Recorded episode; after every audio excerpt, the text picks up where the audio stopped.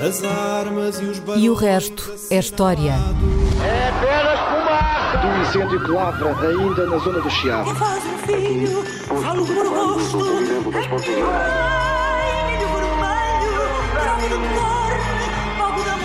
Quer transformar este país numa ditadura. Não, atenção. Com João Miguel Tavares e Rui Ramos. Olá, sejam bem-vindos a este episódio 213 de E o Resto é História com Rui Ramos, eh, João Miguel Tavares e desta vez na companhia de Pancho Villa. Uh, eu não sei quantos ainda se lembram do, de Pancho Villa, mas durante muitas décadas ele foi o exemplo máximo do fora da lei mexicano, com certo perfume de herói. Era o bandoleiro que no início do século XX, no, no tempo da Revolução Mexicana, ainda dava cavalo e enfrentava os poderes instituídos, que aliás destruía dores de cabeça tanto pelo governo mexicano como pelo governo americano.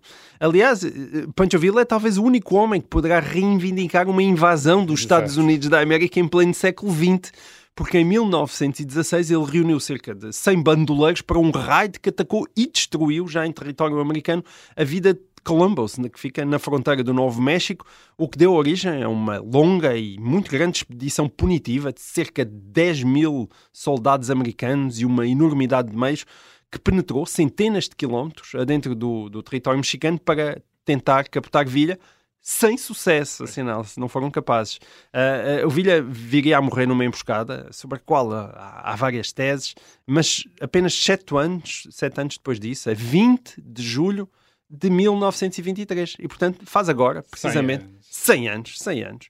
Um, e, e, e Pancho Villa, enfim, isso é claramente parte uh, da sua popularidade. Ele foi fotografado, foi filmado, foi transformado numa estrela de livros e, e de cinema, de banda desenhada, uma, uma espécie de Robin dos Bosques mexicano que ainda vivia como um cowboy e se escondia nas encostas da mítica Sierra Madre. Bom, para além da lenda Rui, quem foi este homem? Quem foi Pancho Villa? Pancho Villa, para pronunciar à portuguesa, não vamos estar aqui a pronunciar à, à mexicana. Pancho Villa. Pancho Villa, ou coisa assim. A lenda foi e não foi, e não foi generosa com Pancho Villa. Quer dizer, foi, foi generosa porque fez dele uma figura muito conhecida, Sim. mas não foi generosa no sentido, não foi generosa no sentido em que o reduziu muito a, uma, a um bandido exótico, Hum. filme do oeste americano, o poncho, o sombrero, o bigode, o inglês provavelmente com sotaque, aquele sotaque caricato, e isso levou também à redução da política mexicana nesta época, na chamada época da Revolução Mexicana, que é de facto uma guerra civil no México, uh, levou a uma espécie de caricatura desta, Uhum. desta política, uh, que vemos também, por exemplo, uh, para usar outra referência, num livro do uh, Tintin, A Orelha Quebrada, ou O Ídolo Roubado, tem estes Uhum. dois títulos, é um livro de 1937, que é o General Alcazar, o General uh, Tapioca, os generais, aqueles generais de uh, parada, com ar de bandidos, quer dizer, e portanto faz a ideia de que um, uh, uh, dá-nos a ideia de como, esta, de como estes acontecimentos entraram no nosso imaginário, Uhum. uh, não contribuindo para o conhecimento histórico, no sentido em que não- pouca gente sabe o que é que se estava a passar no México, mas ficou-se com essa ideia deste, deste bandoleiro, deste bandido, com as cartucheiras uh, cruzadas no, uh, no peito e os grandes bigodes, uh, etc. Quer dizer, e, e mais ou menos caricato. Portanto, quem era, quem foi Pancho Villa? Ele é um dos protagonistas de uma guerra civil no México. E uma guerra em que o exército A tal dividiu, a- aquilo que se chama Revolução Mexicana. Uh, o exército dividiu-se em várias fações, seguindo comandantes carismáticos, mas Uhum. generais e outros.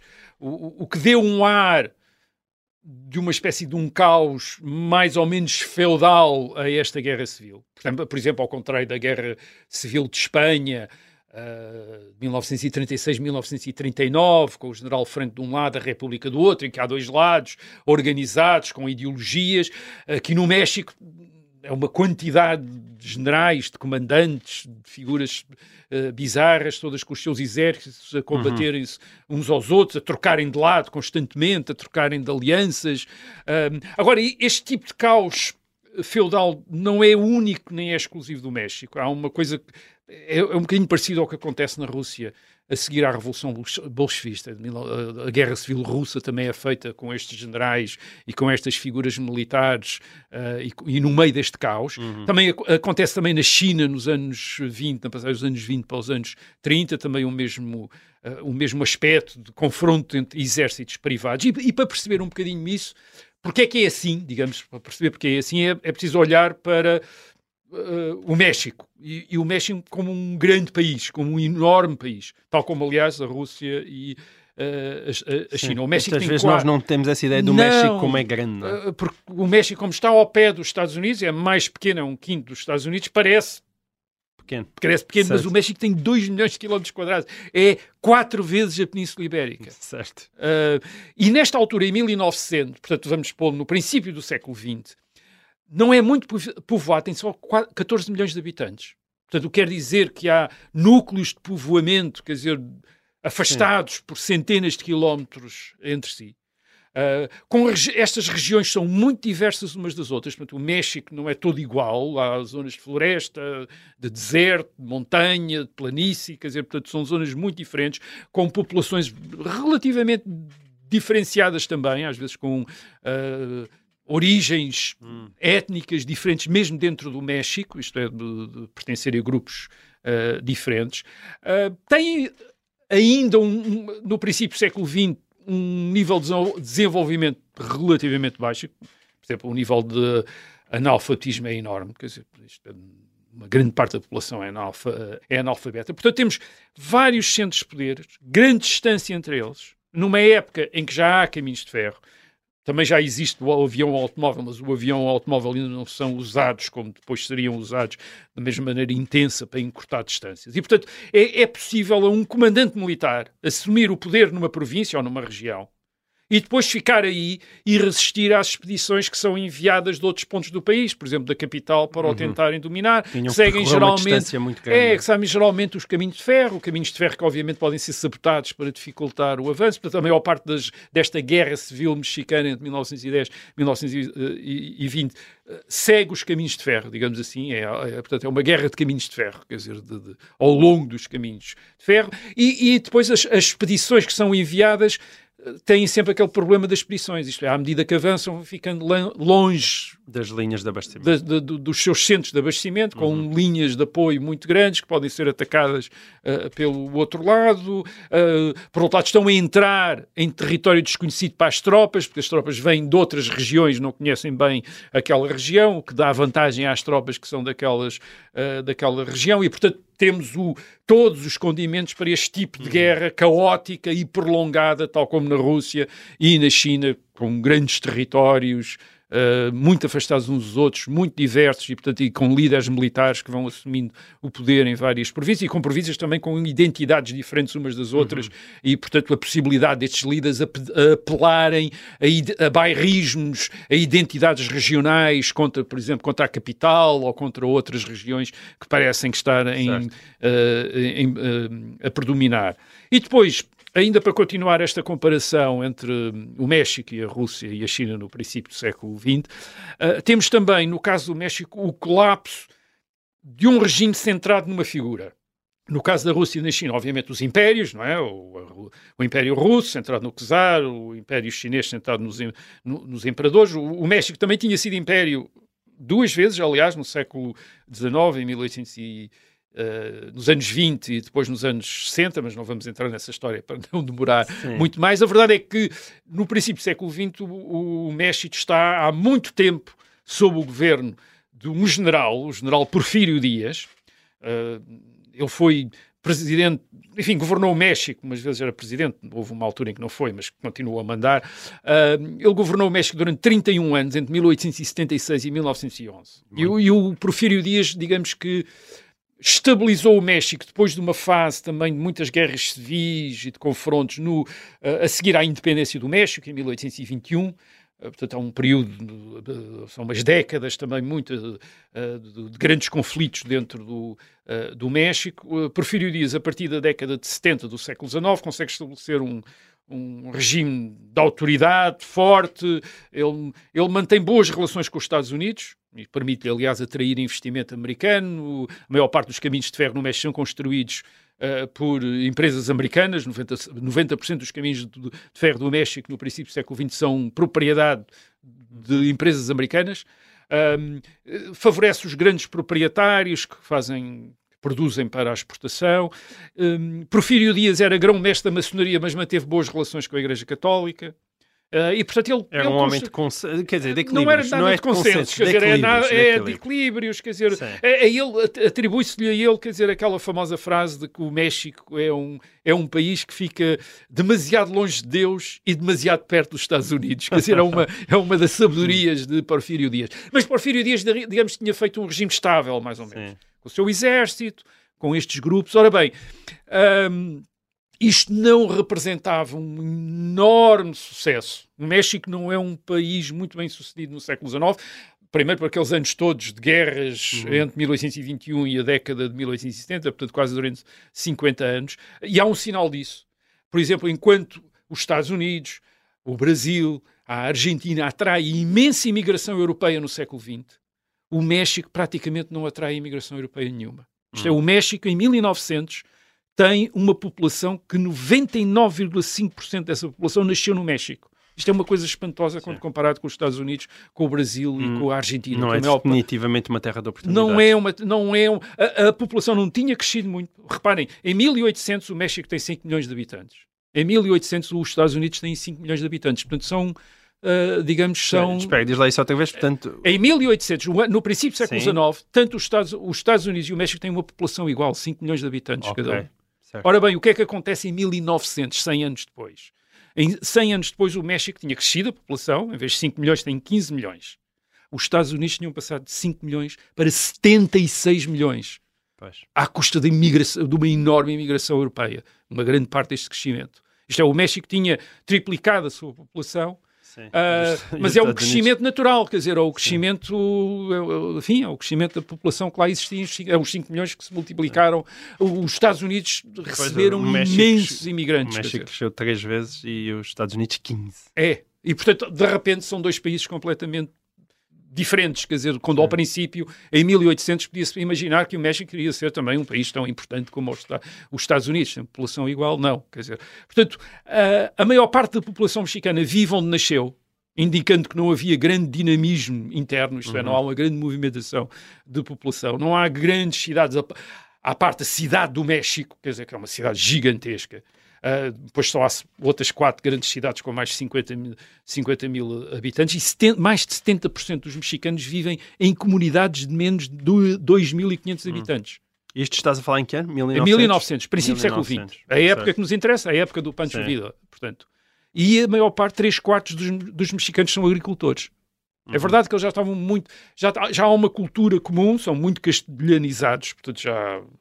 Não há já muita gente a falar línguas nativas índias eh, eh, locais. Há castelhanizado e também eh, cristianizado, obviamente. Isto é o, o tempo da, da- do, do governo espanhol durante uns séculos uniformizou mais ou menos aquilo. Mas, portanto, nós temos uma espécie de um país parado, bastante atrasado quando comparado com o seu vizinho norte-americano. Quer dizer, portanto, não há nenhuma, ah, nenhuma co- comparação. Bem, E o este Porfírio Silva, ao fim de o Porfírio 30... Dias. O Desculpa, Porfírio Dias. o Porfírio. Silva é outro. O Porfírio É Dias, outro. ao, fim de 30 anos, começou também a ser contestado. Ah, Ele em não, novembro não, de 1910... há não um- faleceu no poder. Não, em novembro de 1910 há uma revolta de grandes proprietários do norte do México, liderados por um Francisco Madero, que é o- era também um desses grandes proprietários, ah, contra a, o- a permanência do Porfírio Dias no, no poder. Isto é, o Porfírio Dias preparava-se para ser outra vez, já tinha quase 80 anos, mas preparava-se para continuar a ser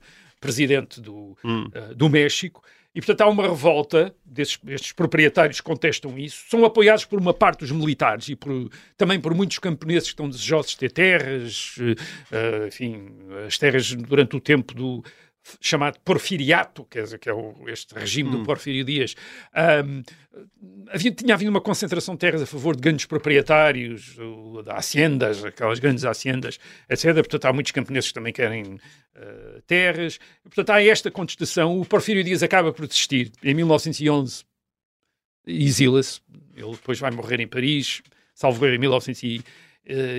E o que é que acontece? Portanto, a oposição ganha, mas a oposição, todos estes líderes oposicionistas não se entendem. Hum. Uh, uh, começam a conspirar imediatamente uns uh, contra os outros e a assassinarem-se uns aos outros. Isto é, todos os líderes da revolução antiporfirista são assassinados nos anos, nos 10 anos seguintes. Portanto, a Revolução Uma longa Mexicana. tradição de violência. É, a Revolução México. Mexicana é basicamente uma guerra civil, feita, aliás, de guerras regionais, não é? Num, são guerras, sobretudo, regionais, com uma grande mortalidade, estima-se que tenha provocado cerca de 2 milhões de mortos, quer dizer, entre 1910 e 1920, porque é bastante. acaba por ser violenta nas represálias que estes grupos exercem sobre a população civil. Tendo em conta a população. É um enorme, quer dizer, algo- isto são estimativas e podem estar exageradas. Há quem fale um milhão, um milhão e quinhentos mil, quer dizer, não- reparem, não há uma Ninguém dava a contabilidade. contar naquela altura. Não há, portanto, isto são estimativas de, de- de- de historiadores, quer dizer, eh, exageradas, não exageradas, não sabemos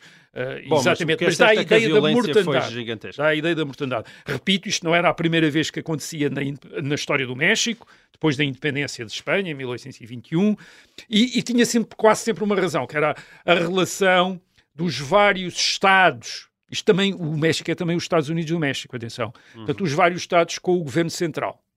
Uh, isso tinha levado, por exemplo, a- a- a- em meados do século XIX à revolta do Texas. Hum, que era um estado, levado- que era um estado mexicano. Era um mexicano que se torna independente como República do Texas e depois é integrado nos Estados Unidos. Porquê? Porque a maior parte da sua população já era norte-americana. Quer dizer, os norte-americanos tinham imigrado para este estado mexicano do Texas e, de repente, a maioria da população é norte-americana. Eh, e essa população revolta-se, eh, primeiro fica a República, independente, e depois, claro, eh, integra-se nos, É uma boa história nos essa, Estados Unidos. é um dia destes. Uh, fica... Aliás, o, o México, na década de 1840, o México perdeu 55% de- do seu território, quer dizer, a favor dos Estados Unidos. Porque não foi só o Texas, foi também o, o Novo México e foi a Califórnia. Quer dizer, isto é uma grande parte do metade do México uh, passou. É uma, é uma parte do México muito pouco habitada, quer dizer, portanto, como disse, no Texas até há mais norte-americanos uh, do que propriamente mexicanos de língua espanhola, quer dizer, há mais norte-americanos de língua, portanto, texanos de língua inglesa do que texanos Uhum. de língua uh, espanhola. Portanto, são territórios sobre os quais o governo de, uh, da cidade do México não tem um grande território, não, tem um grande Não tem um grande controle poder, sim. uh, e, e até nem liga muito. Quer dizer, os Estados Unidos, Pois aliás, hoje em dia nós projetamos isto e pensamos que é que é o Texas e a Califórnia, mas Pois, não, não, era o. Texas, não, é. São- não foi conquistar São Francisco, nem Los Angeles, nem, nem Hollywood. Não foi isso que, eles- que os americanos conquistaram, quer dizer, foi o que os americanos fizeram depois, quer dizer, uh, fizeram depois. E, o, um, e, e, claro, até mesmo estas estas perdas de territórios, que foram, aliás, territórios que foram anexados, que foram vendidos depois ao, ao- aos Estados Unidos, um, uh,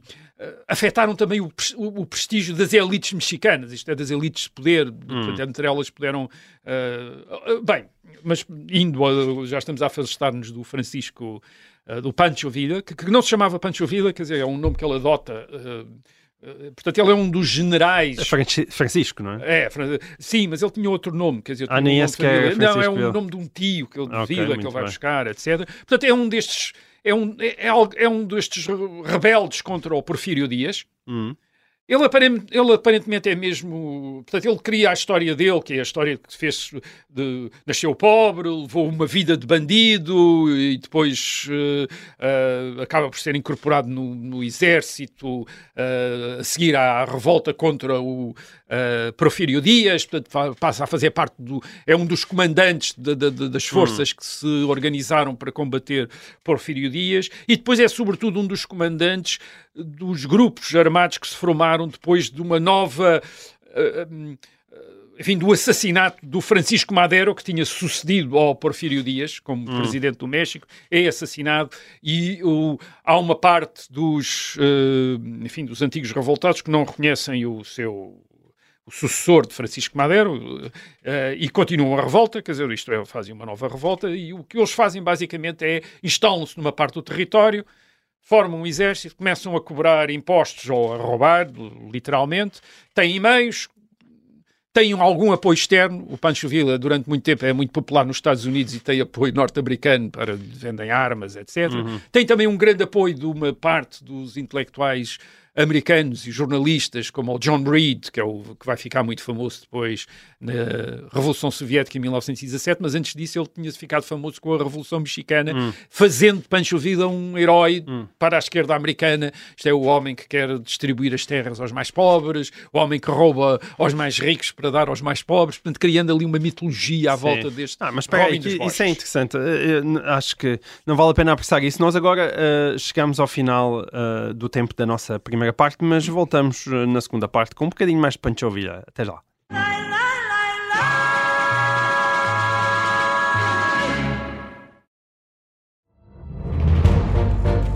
Esta é a história do padre obcecado com a infiltração do comunismo na Igreja que tentou matar o Papa em Fátima. Que raio de coincidência. No dia 13 de maio. E, a partir desse momento, o Papa Wojtyla nunca mais deixa de olhar para Fátima. Episódio 1 O Anticristo em Fátima. Matar o Papa é uma série para ouvir em seis episódios e faz parte dos Podcast Plus do Observador. Um novo episódio a cada terça-feira. Os assinantes do Observador têm acesso antecipado a todos os episódios desta série, já disponíveis em observador.pt. Os Podcast Plus do Observador têm o apoio da Kia.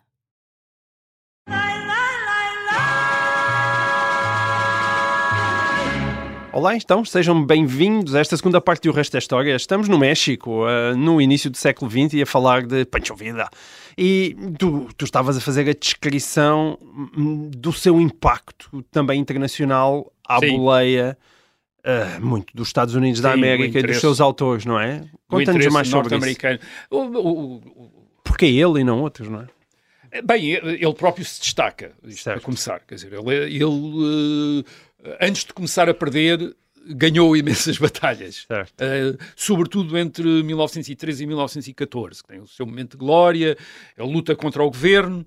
eh, consegue derrotar todas as expedições que são. Ba- basicamente, estes líderes eh, deste tipo, como Pancho Villa, eles ganham enquanto estão no seu território a defender-se de expedições contra o governo. Quando passam ao ataque, isto é, quando Sim. entram lá, começam, quando, quando invadem os territórios do- dos seus opositores, começam a ter os mesmos problemas que os seus opositores tinham quando invadiam os territórios deles. Isto é, também começam a ter problemas de abastecimento, problemas de linhas de logísticos, etc. E começam a perder. Dizer, começam a perder. Portanto, é o que acontece a Pancho Villa, porque ele, a partir de 1914, eh, passa, digamos, ao ataque, até, aliás, em, em aliança com um outro eh, herói eh, da Revolução Mexicana, desta Guerra Civil, que é Emiliano Zapata. Certo. Eles fazem, entram os dois na Cidade do México, portanto conquistam a capital, entram os dois na Cidade do México, mas não- onde não se conseguem manter.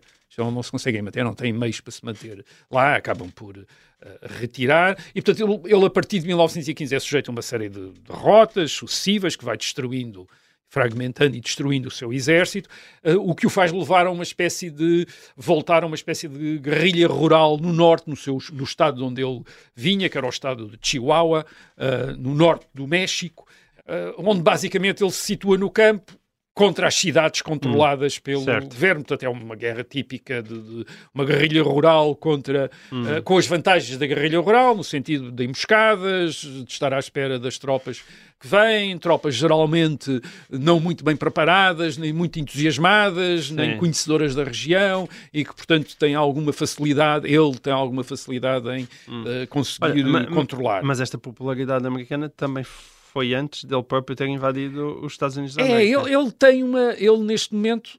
Enfim, o que é que ele pode fazer e uma das ideias que lhe ocorre aparentemente é provocar, uh, envolver os Estados Unidos na Guerra Civil do México. Dizer, isto é para tornar a guerra mais complicada Hum. uh, e poder até. uh, reparem que nós estamos uh, na Primeira Guerra Mundial. Portanto, nós estamos a falar de 1914, 1915. E há no México uh, gente uh, que está interessada neste género também de conflito, que são os alemães. Quer dizer, e aparentemente uh, Pancho Villa tem apoio alemão, quer dizer, isto é dinheiro, etc., para tentar uh, distrair os Estados Unidos. Quer dizer, os Estados Unidos ainda não estão na guerra, na Primeira Guerra Mundial, mas uh, a Alemanha receia que os Estados Unidos possam entrar na, primeira- na Primeira Guerra Mundial, isto é, intervir na Europa, ao lado dos aliados, da França e da Inglaterra, uh, e o, enfim, uma das formas disso é arranjar uma distração para os Estados Unidos na América, no, no México. Isto é, se os Estados Unidos estiverem envolvidos numa guerra no México, provavelmente não terão, estarão menos disponíveis para entrar numa guerra na Europa. E, portanto, aparentemente há ali uma, umas, uh, enfim, uns Umas apoios. Uns apoios. uh, ele, enfim, os Estados Unidos acabam, como, como disseste ao princípio, acabam mesmo por se envolver, Então, uma até certo ponto, mas para tentar capturar Pancho Villa não o conseguem uh, e, portanto, ainda tornam mais famoso, como todos aqueles. uh, Bandidos de conseguem apanhar, uh, escapar à justiça, quer dizer, ainda torna mais famoso Pancho Villa nos Estados Unidos. Hum. Portanto, ele antes, já em 1913, 1914, tinha sido filmado, etc. Tinha Fotografado, uh, é, aliás, é por isso que ele tem essa. uh, eh, torna-se uma, uma figura, imagem, quer dizer, é? há uma figura Sim. dele, há uma figura dele. Ele é, ele é, as informações são aplicadas, mas ele parece alguém uh, analfabeto quase, quer dizer, mas depois que estuda e que se rodeia de gente que, portanto, não é ele, ele não está sozinho, tem, também tem os seus generais, em 1913 e 14 já é comandantes de generais, alguns deles bons e de políticos, etc, que estão, uh, que estão com ele, portanto, ele tem características, não é uma figura o, o John Reed torna uma, este figura de Robin dos Bosques. Ele não é uma figura totalmente simpática. Uh, uma das suas táticas para intimidar uh, as populações que não estão com ele é, por exemplo, permitir violações em massa pelos seus próprios, uh, pelos seus homens, pelos seus soldados. Portanto, quando ocupam uma, uma povoação que esteve do outro lado, a violação em massa das mulheres dessa povoação. Portanto, é uma coisa que ele se diz. Ele próprio, aliás, tem imensas, está casado com imensas mulheres, quer dizer, tem filhos quase ali, acolá, etc. Quando ele morre assassinado em 1923, o, problema é saber quem é que é a sucessora, quer dizer, quem é que é a mulher legítima. Isso é um dos problemas, portanto, acabam por ser duas ou três, no- no- depois nas homenagens, porque ele torna-se depois um herói lá do Estado mexicano, então aparecem duas ou três mulheres de Pancho Villa, quer dizer, ainda vivas, quer dizer, que estão, eh, que estão ali. Ah, o- ele é, é difícil, quer dizer, é, é uma figura carismática, é difícil de controlar. Portanto, em 1920, o que o governo do, do México faz é comprá-lo, literalmente. Portanto, dão-lhe uma grande fazenda e dão-lhe uma pensão, quer dizer, para ele desistir da guerrilha, para ele, quer dizer, desistir da guerrilha. E em 1923, portanto, aquilo que uma das, digamos, da- da- das histórias que eram contadas, ou uma das teses eh, Sobre a sua morte. para que justifica o seu assassinato é de que a ideia de que ele poderia estar tentado a voltar outra vez à política, queria, quer dizer, voltar outra vez à guerrilha, e então ah, os- o governo, quer dizer, e autoridades teriam organizado uma emboscada na cidade de Parral, que é uma cidade de- eh, do estado de Chihuahua, em, em que ele teria sido ah, morto. Portanto, é morto por é morto numa emboscada. Contam-se histórias sobre essa morte, algumas delas mais ou menos eh, Lendária. bem humoradas. Uma delas era que ele, quando estaria a morrer, disse para os seus homens: ah, digam que eu disse qualquer coisa importante, isto é, que, que disse qualquer frase, atribua uma frase qualquer, uma, Uma frase, frase qualquer. Dizer, óbvio, aparentemente ele terá morrido instantaneamente, mas ficou esta história de que Hum. ele digam que eu disse alguma coisa. quer dizer, Uhum. digam que, Ah, o, o que o que emergiu depois, de facto, não uma parte da guerra desta guerra civil desta revolução mexicana tem uma dimensão que é o medo de um novo Porfírio Dias. Portanto, todos eles julgam que um deles vai ser o novo Porfírio Dias e, portanto, vai estar no poder depois de 30 anos se ganhar a guerra civil. E o que acontece não é eh, hum, exatamente a emergência do novo Porfírio Dias, até porque eles se matam todos uns aos outros, e de facto até 1928 todos os líderes da revolução desta, desta guerra civil são todos assassinados. Quer dizer, portanto, o, o indivíduo que mandou-me assassinar o Pancho Villa também é assassinado. Ele, portanto, são todos assassinados. Portanto, aquilo é, assassinam-se uns aos outros. É a emergência de um partido, que vem a ser o Partido Revolucionário Institucional, PRI, O famoso PRI. que vai estar no, México, no poder no México durante mais de 70 anos, até ao princípio do século XXI, que durante 70 anos domina completamente o México e que é, portanto, o equivalente, digamos, em forma de partido do eh, porfiriato da segunda metade do século XX, portanto, na se- na- da- do século XIX, portanto, na segunda metade do século XX, a história do México é um bocadinho parecida com a história do México da segunda metade do eh, século eh, XIX, isto é, com o domínio, de um, neste caso, não de um general como é o Porfírio Dias, mas de um partido, que é o PRI, eh, até, ao, até ao princípio do, deste eh, século, e também com, eh, enfim, algum desenvolvimento económico, eh, agora talvez até, enfim, até mais acentuado do que tinha sido na segunda metade do século XIX. Muito bem. Bom, o, o ouvinte Paulo Colasso enviou-nos esta pergunta. Descobri há dias que a Libéria foi um país criado para ser uma pátria de escravos libertados. Uh, Dei-me conta de que falamos muito pouco deste, deste país. Podem, Carlos Rui e João Miguel, falar-nos da Libéria e da sua criação? Bom, é bem verdade que nunca falámos aqui da, da Libéria, Rui, e ela tem uma história muito particular entre os países africanos, porque se olharmos para a África subsaariana, a Libéria só pode ser colocada ao lado da Etiópia enquanto país que não foi alvo da colonização europeia. Podemos uh, é perguntar-nos, e já agora estou mesmo, estou mesmo a perguntar-te, Rui, é, se a Libéria não foi em vez disso, alvo de uma espécie de colonização negra americana, ou seja, de uma colonização dos africanos que ali viviam por parte de antigos escravos provenientes dos Estados Unidos na primeira metade do século XIX e sob o alto patrocínio da American Colonization Society, que é uma sociedade que foi criada para levar os escravos livres americanos de volta para a África por razões não necessariamente meritórias, porque a tese central da American Colonization Society, no início da década de 1820, 1820, portanto, século XIX, é que os negros livres jamais se conseguiriam integrar na sociedade americana e que por isso mais valia recambiá-los para o continente de origem. Só que a África não é evidentemente um monolito, ninguém conhecia os lugares de origem claro. de quem era escravo nos Estados Unidos, e aquilo que nasceu na Libéria, oficialmente fundado em 1847, foi um país de língua inglesa, com uma constituição muito próxima da americana, um presidente negro nascido no estado da Virgínia, nos Estados Unidos, nos Estados Unidos e uma bandeira decalcada da dos Estados Unidos da América, ainda hoje pode ser vista, é muito parecida. É, ora, infelizmente a Libéria não é nem nunca foi os Estados Unidos da África. O que é que falhou nestas contas aparentemente bem intencionadas, Rui? Falhou quase tudo, de facto. Quer dizer, a história, Olhando aos a história é fascinante. Olhando aos Palibéria, falhou é, realmente quase tudo. Mas a história é fascinante, porque é, representa isso. É, representa o caso de uma espécie de colonização negra da África. Quer dizer, uma uhum. coisa estranha. Quer dizer, e, e, e, e sugere, curiosamente, a história da Libéria sugere que os problemas dessa colonização da África não são determinados pela cor da pele, de facto. Quer dizer, isto é a colonização branca ou a colonização negra, no caso da Libéria, acabaram as duas mal. Quer dizer, e tiveram e características muito semelhantes, que é uma coisa também extraordinariamente interessante. Portanto, como disseste, a ideia da Libéria uh, nasce nos Estados Unidos, de elites americanas. Uh, Quakers, quer dizer, portanto, uma seita protestante que é a favor da abolição da escravatura e, portanto, protege uhum. os, uh, negros livres, mas também alguns donos de escravos.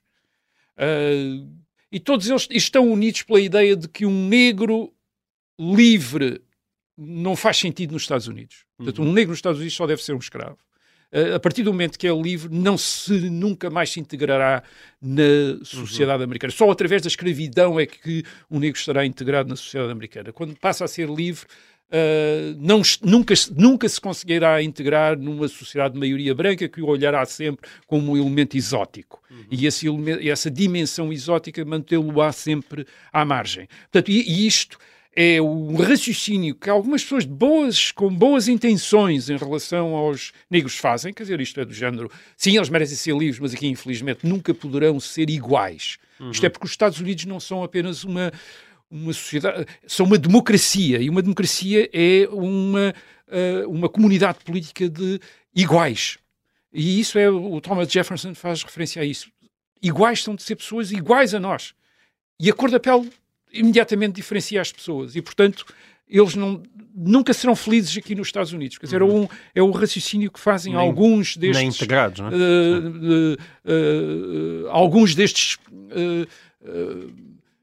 democratas americanos, quer dizer, uhum. no início da fundação Bem, dos Estados Unidos o, e depois no princípio do século mais tarde. Aliás, o próprio Lincoln, o próprio Lincoln tem dúvidas, dúvidas quer dizer, não tem dúvidas nenhumas que os claro, escravos devem ser libertados, mas tem dúvidas sobre o que é que esta população que foi escrava e liberta como é que ela se poderá integrar na sociedade uhum. americana e tem grandes dúvidas sobre essa possibilidade uhum. de integração. E é com essas dúvidas que uh, muitos pensam no regresso à África e depois também há um interesse e esta American uh, Colonization Society integra também donos de escravos, que esses pensam que os escravos, uh, uh, que os negros livres devem ser recambiados à África por outra razão, que é é um mau exemplo para os escravos. Quer dizer, eles Uhum. não querem ter negros livres nos. Estados Unidos. Portanto, nos Estados Unidos só deve haver escravos, os negros só como escravos, quando são livres, devem-se ir embora dos Estados E- Unidos. porque também no não início- querem ter, não querem ter eh, população negra de, eh, de população de cor livre eh, Hum. nos Estados Unidos, porque acham que isso perturba, quer dizer, a, a- população escrava. E no início do século XIX já havia muitos escravos livres nos Já Estados Unidos. um, mais uma vez,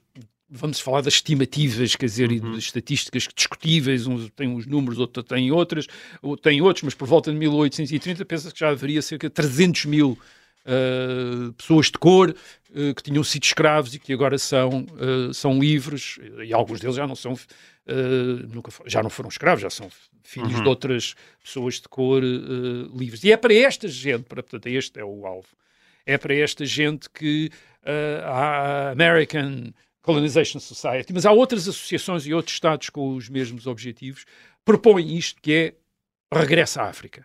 Portanto, a Amer- a American Colonization Society é fundada uh, cerca de 1817 e a partir daí começa a estudar a possibilidade quer dizer, de arranjar em África uh, territórios uh, para os quais estes uh, negros livres possam voltar e voltar a ser então livres numa sociedade uh, uh, em que não, não estejam sujeitos a uma maioria a uma maioria branca. Aliás, a ideia não vem propriamente dos Estados Unidos, a ideia vem da Inglaterra onde uma colónia britânica, que é a colónia de Sierra Leone, que é aquilo que vem a Serra, a Serra Leoa hoje Sim. tem, é uma colónia que também que é usada pelos britânicos para colocar escravos libertados pela Marinha Britânica. Isto é, portanto, a Marinha Britânica, eh, o comércio de escravos, a Marinha Britânica não consente e, portanto, apreende navios de escravos e quando apreende navios de escravos, mais uma vez a dificuldade de devolver os escravos ao sítio exatamente da África de onde voltaram. Então, eh, a Sierra Leone é o sítio onde os escravos são desembarcados, quer dizer, eh, esses escravos são e libertados, quer dizer, e são libertados e desembarcados ali. Eh, é também o, eh, a colónia para onde os britânicos enviam os eh, negros que nos Estados Unidos se tinham mantido fiéis aos britânicos durante a Guerra de Independência dos Estados Unidos. Certo. Uh, e com a promessa da liberdade. Portanto, eles são libertados, alguns são levados para o Canadá, mas o Canadá não é propriamente um sítio simpático, imagina-se na altura que não é um sítio simpático para eles, e então também Sierra Leone também se torna um sítio para onde os britânicos começam a enviar estes, uh, estes negros norte-americanos li libertados. Portanto, a ideia vem daí um bocadinho, quer dizer, da, Uhum. desse exemplo americano, e Serra portanto, os, estes uh, American um, Colonization Society, portanto, o que faz é, uh, na costa da África, e é na, é na costa ocidental da África, um, identifica ali uns, uns territórios onde estabelece uns contactos com os, uh, a população nativa local, com os seus chefes, uh, com os seus líderes e em troca de, enfim, um pouco à força e em troca também de uh, mantimentos e bebidas, etc., adquire os direitos sobre aqueles territórios para hum, depois colocar lá estes negros uh, uh, livres Uhum. uh, que nos Estados Unidos estejam interessados, estavam interessados em voltar à África. Portanto, isso começa essas essas, essas digamos que essa, esses, esse retorno começa por volta de 1820, 1822 e continua até 1904, quer dizer, portanto, continuam a ser enviados, quer dizer, a, a organizar-se expedições, barcos com uh, uh, negros norte-americanos enviados para Pois. a Libéria. Portanto, a, a- a zona escolhida é na costa ocidental uh, da África, entre a Serra Leoa e a Costa do Marfim. A Serra Leoa é uma colónia britânica, ou a Costa do Marfim é uma colónia uh, francesa, portanto, uh, eles conseguem adquirir aí uh, a, a African uh, Colonization Society adquire esses territórios. A African Colonization Society, portanto, é a potência administrante desses territórios até 1847, até eles se tornarem independentes. Um, eles enviam, há, há- há estimativas muito di- di- diversas, quer dizer, mas pelo menos talvez para aí até 30 mil eh, negros norte-americanos que são que vão nestas viagens para, eh, para a África, até que em 1947 eles declaram a sua independência e constituem 1847. 1847 e declaram Sim. e, e tudo esta antes da corrida, famosa corrida à África. é? Exatamente, portanto é uma colonização que não é europeia, quer dizer, uma colonização Sim. americana, mas de negros americanos antes dos europeus chegarem. Portanto, é uma prime... Mas é uma primeira colonização, porque aquilo que eles lá fazem é uma república com uma constituição igual ao dos Estados Unidos, portanto, um presidente, duas câmaras legislativas, tribunais, etc. E, de facto, são o único Estado independente de maioria negra da África subsaariana, ou lá da, da Etiópia, no século XIX. Portanto, é, o território não é muito grande, em termos africanos, 111 mil quilómetros quadrados, não é, não é assim uma coisa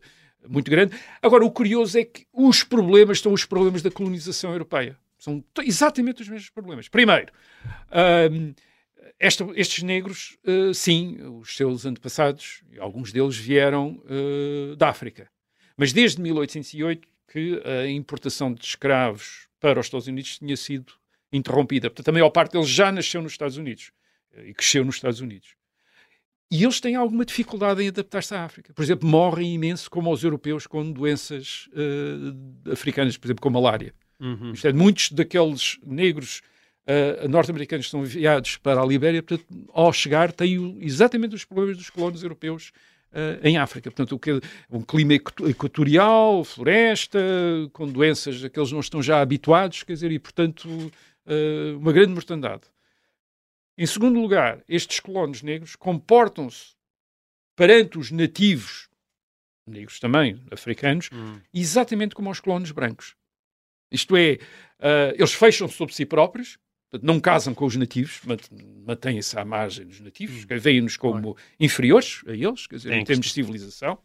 tem a questão um, da língua, não é? Formam uma elite que fala inglês, certo. obviamente, que mantém os costumes dos Estados Unidos, portanto, eles vestem, fazem uma questão de vestir-se todos à europeia, de construir casas com a arquitetura do sul dos Estados Unidos, que é de onde vem uma grande parte deles. Portanto, uh, de repente, para quem vem do sul dos Estados Unidos, a Libéria é uma espécie de. É como o Brasil colonial para quem vem de Portugal, isto é, a arquitetura é a arquitetura do sul dos Estados Unidos, a arquitetura colonial do sul dos Estados Unidos com hum. aqueles senhores todos de chapéu alto e as damas com uh, aqueles vestidos compridos, como no sul dos Estados Unidos. Quer dizer, portanto, eles replicam a sociedade, a sociedade americana, onde eles tinham, uh, muitos deles nascido, crescido. Uh, mas como, bom, como ou já, já não libertos, mas enfim, conhecendo. mantêm a comida do sul dos, do, do, do, dos Estados Unidos, portanto, os hábitos alimentares que trouxeram, portanto, são urbanos, quer dizer, obviamente ficam todos nas em povoações uh, uh, urbanos, uh, querem ter, portanto, mantêm tra tradições culturais dos, dos Estados Unidos. Por exemplo, em 1862 fundou uma universidade. Qual é que é a base dessa universidade? É os estudos humanísticos, entre os quais o estudo latim.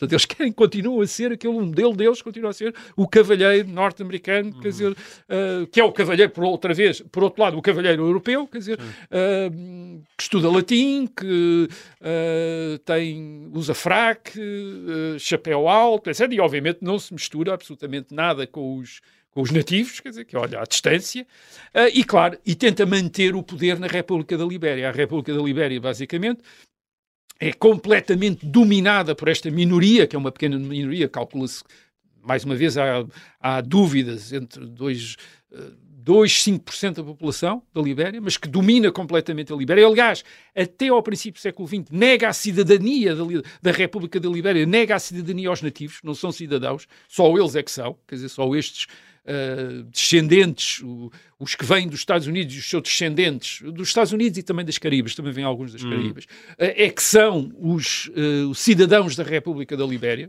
Portanto, exatamente como os colonos europeus em, nos, nos, territórios de colonização europeia da África. Portanto, comportam-se dessa maneira. E depois têm uma cultura própria, quer dizer, têm partidos políticos, quer dizer, só deles que mantêm o poder. Aliás, há um uh, que, que chama-se o True Whig Party, quer dizer, mais uma vez uma denominação que remete para os Estados Unidos e remete para a Grã-Bretanha, e depois hábitos como, o, por exemplo, da, o da maçonaria, lojas hum. maçónicas. Oh, Rui, ah. tenho que interromper aqui que nós já chegamos ao final do, do nosso tempo. Uh, para quem está a ouvir em FM, eu despeço-me, os outros vão continuar a poder ouvir mais algum pouco sobre a história da Libéria. Até lá. Estávamos a falar de lojas maçónicas. Sim. Uma grande parte deles faz parte da maçonaria, sobretudo os que estão na hum. política na Grand Lodge of Liberia, quer dizer, portanto, uma grande. Um, tem um enorme palácio em Monrovia, quer dizer, a maçonaria. Obviamente, eles são cristãos protestantes, e, mas, mas, tal como nos Estados Unidos, há uma grande tradição maçónica, tal como na Inglaterra e nos Estados Unidos, e portanto ali também, portanto a Libéria é um grande Estado com uma influência, a República da Libéria tem uma influência maçónica, todos os presidentes, todos os ministros são todos da maçonaria, etc. Portanto, tem, tem ali uma grande Uhum. uh, influência. O tratamento que, portanto, eles formam este grupo muito com uma cultura muito própria, uma cultura norte-americana, verdadeiramente. Quer dizer, eles são norte-americanos em África, quer dizer, são Certo. negros, mas são norte-americanos em África. Um, e o, o tratamento que eles reservam para os nativos não é muito simpático, quer dizer, até 1904 negam-lhes a cidadania, portanto não votam, não, não são cidadãos da República da Libéria, e em 1931 a Libéria é acusada na Liga das Nações de manter o equivalente da escravatura nas plantações de borracha. Hum. Isto é nas plantações de borracha que são propriedade deste, deste, deste, destes afro, afro-americanos. Uh, em obras públicas, portanto, basicamente sujeitando a maioria nativa a trabalho forçado, como os como os Estados uh, europeus que fazem colonização em África e também abusam da população nativa uh, como mão de obra gratuita para trabalhos forçados ou mão de obra condicionada, forçada e praticamente equivalentes de, de escravatura. Portanto, o que temos aqui é uma colónia americana, europeia, quer dizer, com uma história típica dessas colónias. E a história típica dessas colónias é até mesmo o fim, da história, o fim desta história, quer dizer, o fim triste uh, desta história. Os anos 60, uh, 1960, portanto, os anos do século XX, ainda são prósperos na Libéria, que atrai muito investimento norte-americano nessa altura. Portanto, o governo da Libéria é muito próximo dos Estados Unidos, Uhum. uh, e, portanto, a economia cresce bastante nos anos uh, 60, uh, eles uh, têm, um, têm uma grande fonte de riqueza na borracha. Aliás, vendem para a Alemanha, portanto, são sempre a Alemanha é o grande parceiro comercial dele. Os Estados Unidos é o grande investidor, mas a Alemanha portanto, depois é o grande eh, parceiro. Um, as minas de ferro também, nos anos 60, desenvolvem também, tornam-se um dos grandes produtores desse mineral uh, no mundo, aliás. Uh, tem também aquele negócio do, do porto livre de Monróvia, que faz com que a maior parte dos barcos, uma grande parte dos barcos no mundo, ou são gregos ou são, ou são liberianos, quer dizer, portanto, um, a população que é nos anos, princípio da década de, 1900, de 1960, cerca de um milhão de habitantes, passa a 2 milhões em 1980, portanto duplica em uh, 20 anos, é de uma das que mais cresce no mundo nessa altura. Monróvia torna-se, que é a capital da Libéria, torna-se uma cidade enorme, mas o que, e depois acontece aquelas coisas, isto é, na década de 1970, uh, o- os preços da borracha caem, a economia deprime-se, há problemas políticos, porque há cada vez mais a noção de que isto é uma pequena elite de, independentemente de terem uma cor da pele parecida com a maioria da população, eles vieram dos Estados Unidos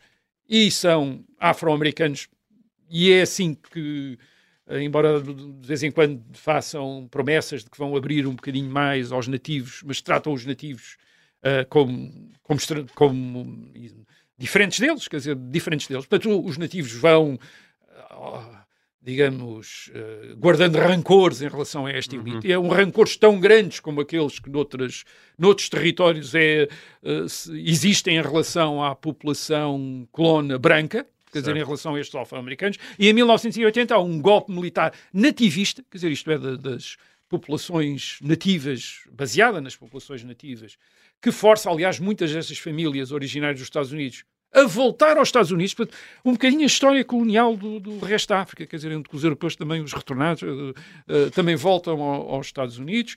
Ahm, agora, claro, depois é aquela história, os grupos étnicos nativos são muitos, são mais de 16. A, a, a Libéria é um dos... é, aliás, é característico desta, desta costa ocidental da África. São populações, é, é uma, é uma parte da África onde há uma grande diversidade étnica e Sim. linguística. Sim, no caso- Como no caso da Guiné-Bissau, Guiné, que faz exatamente. parte desta área, de, Sim. desta área do, do- do, digamos, da costa ocidental da África, é exatamente a mesma, a mesma situação.